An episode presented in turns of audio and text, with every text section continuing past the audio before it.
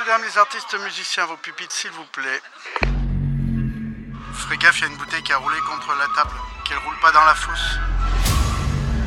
Sandra pour Xavier, Sandra pour Xavier. Sandra, s'il te plaît. Il y a eu un, accident, ouais. Coup de théâtre à l'opéra. Épisode 3, Vengeance sur le plateau. On est au deuxième étage de l'Opéra de Montpellier, juste au-dessus de la scène, devant la porte du bureau de Valérie Chevalier, directrice générale. Elle est la première femme à diriger un opéra national. Avant ça, elle a été agent d'artiste, directrice artistique et chanteuse lyrique.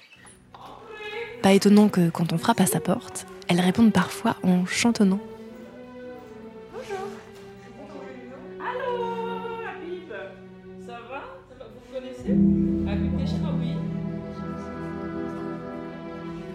Alors récemment, on a donné une production de Tosca, euh, une mise en scène qu'on avait confiée, je dis on parce qu'on était des coproducteurs, on était avec euh, La Monnaie et Barcelone en coproduction.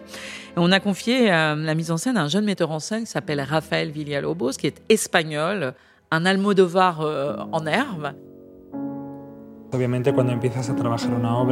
Lorsque vous commencez à travailler sur une œuvre, vous la reliez à des aspects de votre vie qui ont trait à cette œuvre. Et je retrouve beaucoup de ma propre vie et de mes propres inquiétudes dans Tosca. C'est une euh, production qui établissait une analogie entre le méchant Scarpia et Pasolini qui avait une vie euh, très sulfureuse.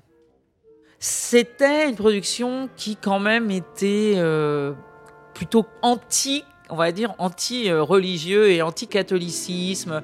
Bon, voilà on fait les répétitions. Et puis nous, on a euh, à l'opéra ce qui s'appelle euh, euh, une colonelle, c'est-à-dire c'est avant la générale, donc c'est une répétition extrêmement importante, c'est un vrai premier filage, il y a les maquillages, l'orchestre est en fausse, enfin on fait, c'est pratiquement les conditions d'un spectacle. Et puis tout se passait à peu près bien. Il y avait deux tournettes, donc ça c'est toujours un peu, on se méfie toujours un peu des tournettes. On a toujours peur que ça tombe en panne, etc. Alors une tournette, c'est un plateau. En fait, c'est deux plateaux comme dans les restaurants chinois. Voilà, quand vous vous placez les plats, c'est une espèce de, cercle au milieu qui tourne.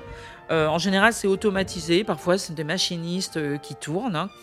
Et donc, l'énorme décor tournait. Il y avait forcément des symboles du catholicisme, dont une vierge magnifique avec les bras comme ça euh, écartés.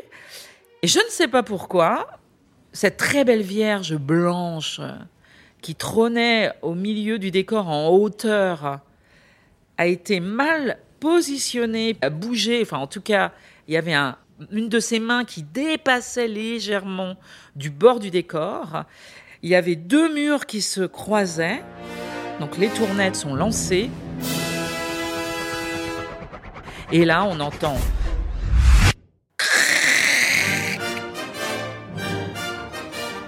et la Vierge mais littéralement arraché, déchiré le mur tout blanc. C'était la vengeance. Arrêtez votre production blasphématoire. Donc on a bien ri. C'était vraiment euh, extraordinaire. Et je veux dire qu'elle est, elle n'est même pas tombée.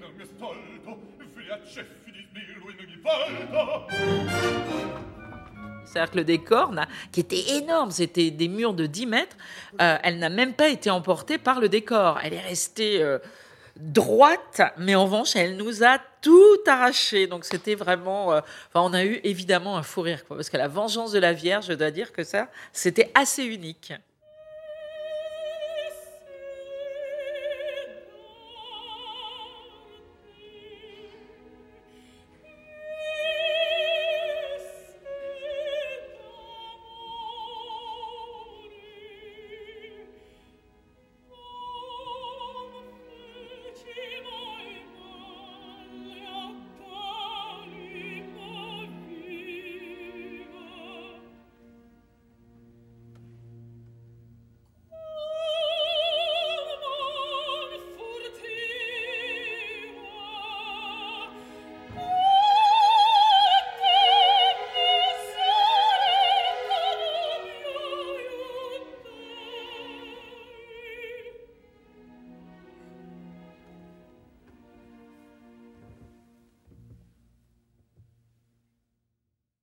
De théâtre à l'opéra. Des histoires courtes, de longs moments de solitude.